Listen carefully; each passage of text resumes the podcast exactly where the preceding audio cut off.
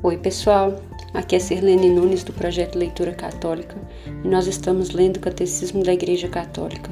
Em nome do Pai, do Filho e do Espírito Santo. Amém. Pai nosso que estais no céu, santificado seja o vosso nome. Venha a nós o vosso reino, seja feita a vossa vontade, assim na terra como no céu. O pão nosso de cada dia nos dai hoje Perdoai as nossas ofensas, assim como nós perdoamos a quem nos tem ofendido, e não nos deixeis cair em tentação, mas livrai-nos do mal. Amém. Em nome do Pai, do Filho e do Espírito Santo. Amém. Meus irmãos, nós estamos na reta final da leitura do Catecismo e na reta final também da explicação sobre o Pai Nosso. Né? Nós já vimos a primeira parte da oração né, as súplicas, as primeiras súplicas, e agora nós entramos na segunda parte. No, hoje nós estamos no tópico 4 do Catecismo, é o pão nosso de cada dia nos dai hoje. Dai-nos é a bela confiança dos filhos que tudo esperam do seu Pai. Ele faz nascer o seu sol igualmente sobre maus e bons, cair a chuva sobre os justos e injustos. Mateus 5:45 e dá a todos os seres vivos o alimento a seu tempo. Salmo 104, 27. Jesus nos ensina a fazer este pedido, que glorifica efetivamente nosso Pai, porque reconhece que Ele é bom para além de toda a bondade. Dai-nos é ainda a expressão da aliança. Pertencemos a Ele e Ele pertence a nós. Age em nosso favor. Mas nós o reconhecemos também como Pai de todos os homens e nós lhes pedimos por todos eles, em solidariedade com as necessidades e os sofrimentos. O pão nosso, o Pai que nos dá a vida, não pode deixar de dar-nos o alimento necessário à vida, todos os bens úteis, materiais e espirituais. No Sermão da Montanha, Jesus insiste nesta confiança filial que coopera com a providência de nosso Pai. Não nos exorta a nenhuma passividade, mas quer libertar-nos de toda inquietação e de toda preocupação. É esse o abandono filial dos filhos de Deus. Aos que procuram o reino e a justiça de Deus, ele promete dar tudo por acréscimo. Com efeito, tudo pertence a Deus, a quem possui Deus, nada lhe falta, se ele próprio não falta a Deus. Aqui é uma explicação de São Cipriano. Então, né, pessoal, aqui nessa introdução a gente já está vendo essa, esse trecho da oração que vai falar o pão nosso, né? E eu achei legal começar com a explicação já do finalzinho, né? Dai-nos, né? Quando nós pedimos é, filialmente, né? Toda a oração do Pai Nosso é uma oração filial, mas essa expressão filial de pertença ao Senhor, de saber que nós pertencemos a Ele e Ele a nós, né? E de, e, e de toda a confiança que nós depositamos em Deus ao pedir que dai-nos. Né? E, e, quando a gente pede dai-nos também, nós não estamos pedindo que dai apenas a gente, que dai a todos. Né? A oração do Pai Nosso, como eu já falei aqui, é uma oração que a gente faz por todos, pedindo a todos o pão para todos, as bênçãos para todos. Então, uma oração é, coletiva, né? que a gente pode fazer individual, mas ela é para o coletivo também. Continuando. A presença dos que têm fome por falta de pão, no entanto, revela outra profundidade deste pedido. O drama da fome no mundo convoca os cristãos que rezam em verdade para uma responsabilidade efetiva em relação a seus irmãos, tanto nos comportamentos pessoais como em sua solidariedade, solidariedade com a família humana. Este pedido da oração do Senhor não pode ser isolado das parábolas do pobre Lázaro e do juízo final. Né? A parábola de Lázaro, nós vemos ela lá em Lucas 16, do 19 ao 31, e, e do juízo final nós vemos em Mateus 25, 31, 46.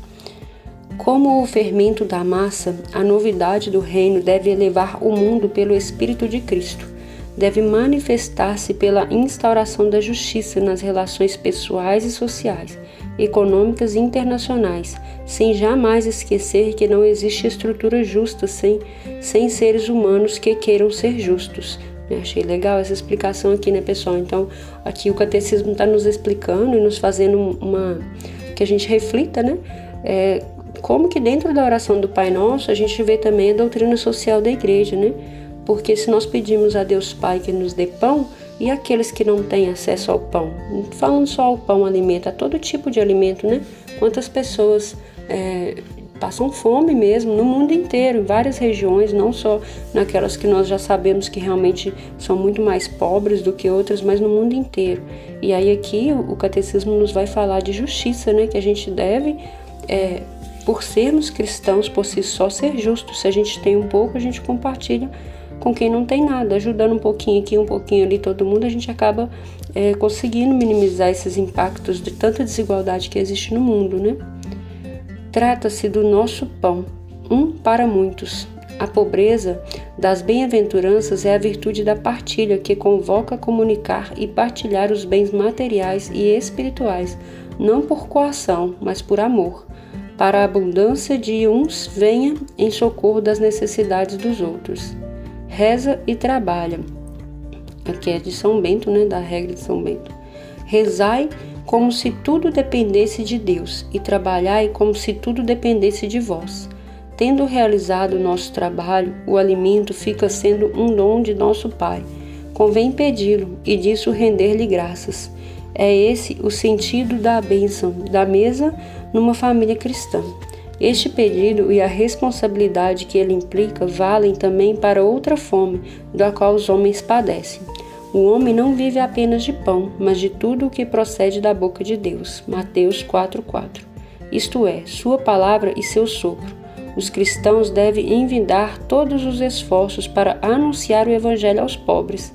Há uma fome na terra, não fome de pão, nem sede de água, mas de ouvir a palavra de Deus. Amós 8:11. Por isso, o sentido especificamente cristão desse quarto pedido refere-se ao pão da vida, a palavra de Deus a ser acolhida na fé, o corpo de Cristo a ser recebido na Eucaristia. Então a gente não precisa, a gente tem que ter essa, essa consciência clara, né, de que a igreja nos ensina o tempo todo a caridade, a a ajuda, mas essa ajuda, ela nunca pode ser ajuda por si só, porque senão isso chama-se de assistencialismo, né? Quando, por exemplo, a pessoa decide por doar uma cesta básica, é ótima essa atitude, ajuda a pessoa que realmente está necessitando, passando fome ali, mas que não seja só a cesta básica, que siga de uma oração, de uma escuta, de um acolhimento, né? Então, muitas vezes a gente consegue fazer isso é, dá essa palavra. Então, se você doa uma cesta básica, às vezes você doa para uma instituição que vai doar para alguém, você mesmo não vai lá diretamente é, ver a pessoa que vai receber, mas não te custa tirar um momento de oração por essa pessoa que recebeu, né? Abençoando mesmo a vida dela. Nós não sabemos muitas vezes o poder da nossa oração. Né? Nós já falamos aqui que o Pai Nosso é uma oração que não tem fronteiras. Então a gente pode sim abençoar a vida da pessoa mesmo sem estar lá presencialmente. Mas se for possível, se for uma doação direta, que, que não, seja, não seja só em dar alguma coisa, né? Às vezes uma esmola na rua, alguma coisa assim, então que a gente possa ter essa esse entendimento que o pão não é só o pão físico, né, o pão alimento, mas o pão espiritual também, que é muito necessário, né, falar de Deus, falar do evangelho, falar da Eucaristia, levar as pessoas para a igreja, né, isso é, é missão de todo cristão batizado. Continuando. Hoje é também uma expressão de confiança. O Senhor nos ensina. Nossa presunção não podia inventá-la. Como se trata, sobretudo, da palavra e do corpo de seu filho, esse hoje não é só de nosso tempo mortal, é o hoje de Deus. Se recebes o pão cada dia, cada dia é para ti hoje. Se Cristo está a seu dispor hoje, todos os dias ele ressuscita para ti. Como se dá isso? Tu és meu filho, eu hoje te gerei. Salmo 2:7. Hoje, isto é, quando Cristo ressuscita. Aqui é uma reflexão de Santo Ambrósio sobre a palavra hoje, né? Que na, na expressão que nós estamos refletindo aqui fala o pão nosso de cada dia dai-nos hoje. Então é esse hoje que é todos os dias. De cada dia. Esta palavra epísios, pronuncie epísios, não é usada em nenhum outro lugar no Novo Testamento. Tomada em seu sentido temporal, é uma retomada pedagógica de hoje para nos confirmar uma confiança sem reserva, tomada em sentido qualitativo, significa o necessário à vida, e em sentido mais amplo, todo bem suficiente para subsistência. Literalmente, epísios é super, super, super substancial. Designa diretamente o pão da vida, o corpo de Cristo, remédio da imortalidade, sem o qual não temos a vida em nós. Enfim, ligado ao que precede, o sentido celeste é evidente. Este dia é dia do Senhor, do banquete do reino, antecipado na Eucaristia, que já é o antegozo do reino que vem. Por isso, convém que a liturgia eucarística seja celebrada cada dia. A Eucaristia é nosso pão cotidiano. A virtude própria deste alimento divino é a força de união que nos vincula ao corpo do Salvador e nos faz seus membros, a fim de que nos tornemos naquilo que recebemos. Este pão cotidiano está ainda nas leituras que ouvis cada dia na igreja, nos hinos que são cantados e que vós cantais. Tudo isso é necessário à nossa peregrinação. Aqui é uma reflexão de Santo Agostinho. O Pai do céu nos exorta a pedir como filhos do céu, o pão do céu. Cristo é Ele mesmo o pão que, semeado na Virgem, levado na carne, amassado na paixão, cozido no forno do sepulcro, colocado em reserva na igreja, levado aos altares, proporciona cada dia aos fiéis um alimento celeste. São Pedro Crisólogo. Nossa, que que bacana essa reflexão de São Pedro aqui, pessoal. Então, assim, olha, fazendo aquela analogia com o pão físico, né? o pão alimento mesmo. Então, Cristo é o pão vivo descido do céu. Não só porque ele mesmo falou isso, porque isso tem todo um embasamento bíblico, teológico, mas essa comparação simples aqui do santo né, com o próprio pão nos faz compreender né, que Cristo ele é o pão que desceu do céu, né, que ele foi. Aqui, como a gente faz né, uma massa de um pão também, né? É, ele mesmo foi semeado, ou seja, plantado no seio da Virgem Maria, assim como o trigo é plantado, né? Ele foi levado na carne, né? Vê assim como a gente faz a massa, ama, amassado, né? A gente sova a massa de um pão bastante para ela crescer, então amassado na paixão, que foi o seu sofrimento, né? Cozido no forno do sepulcro, né? Quando a gente termina de amassar o pão e cresce, a gente vai para o forno e Jesus ele ficou no sepulcro, né? Por três dias e colocado na reserva da igreja, né, que é o sacrário. Então Jesus está lá em todos os dias, em todos os lugares do mundo tem igrejas, né, com sacrários. E muitas vezes esses sacrários ficam tão sozinhos, né, nem sequer são visitados, mesmo que seja da porta, né, da igreja, mesmo que a igreja esteja fechada, né, fazer uma, uma verdadeira reverência diante de, de uma igreja, porque o nosso Cristo está lá dentro, né? Eu sei que ele está em todos os lugares porque é onipresente, né? Mas ele está lá guardado, reservado, sacramentado, né? E quando ele é levado diariamente aos altares para que proporcione alimento. E aí anteriormente aqui a gente viu falando sobre essa necessidade de cada dia, né? É, principalmente tem missa todos os dias, né, pessoal? Eu sei que nem todos conseguem participar da missa diariamente. É, a igreja não obriga também, né? O, a gente tem a obrigação de participar no domingo, que é o dia do Senhor. Mas aquela pessoa que pode todos os dias, a pessoa que pode comungar mais de uma vez, que se esforce para tal, né? Porque nós necessitamos de alimento diariamente. É, recentemente eu aprendi, né, durante a pandemia, bem no início, eu aprendi a pandemia do coronavírus, né, começou em 2020, eu aprendi que é, quando a gente comunga, a comunhão ela dura em nós até a próxima comunhão. E, e, isso foi num momento muito assim crítico da pandemia, quando nós não podíamos ir à igreja, né? E eu ficava assim angustiada por não poder comungar, receber os sacramentos. E aí eu aprendi esse ensinamento, que agora eu não vou saber dizer exatamente de quem é, mas eu aprendi na pregação de um sacerdote, ele falando sobre isso, e aquilo me acalmou o coração, porque eu sabia que a última vez que eu havia comungado, essa comunhão estava em mim, né? Cristo estava em mim até a próxima comunhão.